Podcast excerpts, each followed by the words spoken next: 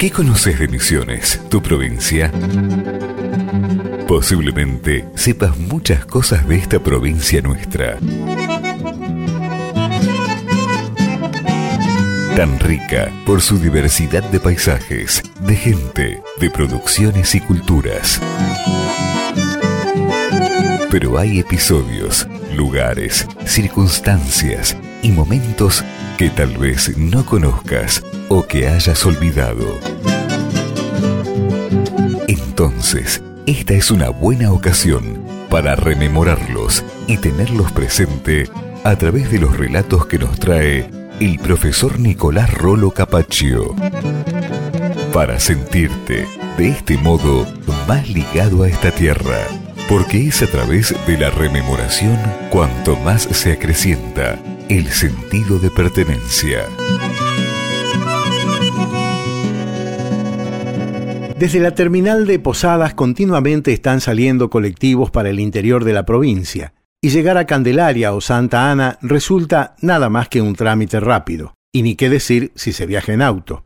Rutas de doble mano, perfectamente señalizadas, puentes sobre los arroyos, hacen que ni prestemos atención a estos detalles, y mucho menos que tengamos en cuenta cómo pudieron ser los viajes hacia esas localidades en otros tiempos, digamos hacia la época en que arribara a Misiones el conocido sabio Moisés Bertoni.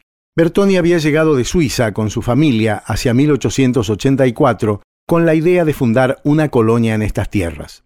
Era un experimentado meteorólogo, además de botánico, zoólogo y experto en cuestiones de agricultura. Es así que luego del consabido viaje desde Buenos Aires hasta Corrientes por el Paraná y desde allí a Ituzaingó, llega a Posadas una ciudad que cuenta con unos 3.000 habitantes en épocas del gobernador Rudecindo Roca. Llega un 23 de mayo y el 25 se pone en viaje hacia su destino en Santa Ana, y esto es lo que queremos destacar con respecto a lo que representaba el viaje hasta esa localidad por entonces. Pero no lo contemos nosotros, sino dejemos que el propio sabio Bertoni lo diga con sus palabras. El 25 de mayo la caravana se pone en camino y a la noche hacemos campamento en el río Garupá.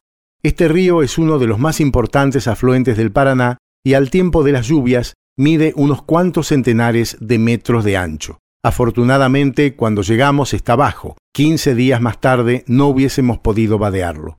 Quien no lo ha visto no puede darse una idea de lo que es la travesía de uno de estos ríos y del peligro que ello constituye. La orilla y el lecho del Garupá son de pura piedra, roca viva y desigual. Los bueyes con dificultad mantienen la cabeza fuera del agua, gotea la sangre bajo los golpes de la picanilla.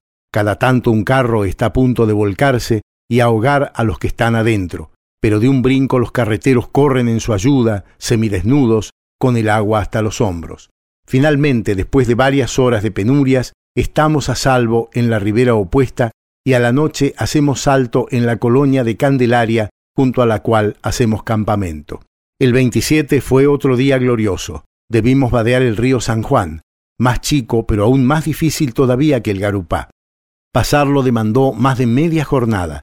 Todos descendimos de los carros. Los hombres entraron al agua y transportaron a las mujeres y a los niños. Precaución muy útil porque uno de los carros se tumbó en un punto muy difícil y quedó hecho pedazos. Finalmente, el 28 de mayo, llegamos a Santa Ana. Como podemos apreciar, tres días les demandó el viaje desde Posadas a Santa Ana con todas las dificultades narradas. Son relatos que nos hablan de cómo se fue forjando la provincia que tenemos y cómo, a fuerza de superar dificultades, podemos disfrutar hoy de las comodidades que tenemos.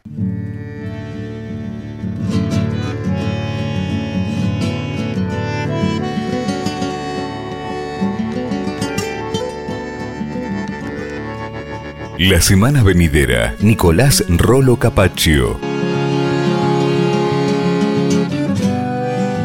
Volverá al show de los impactos con otro micro de Misiones Tu Provincia.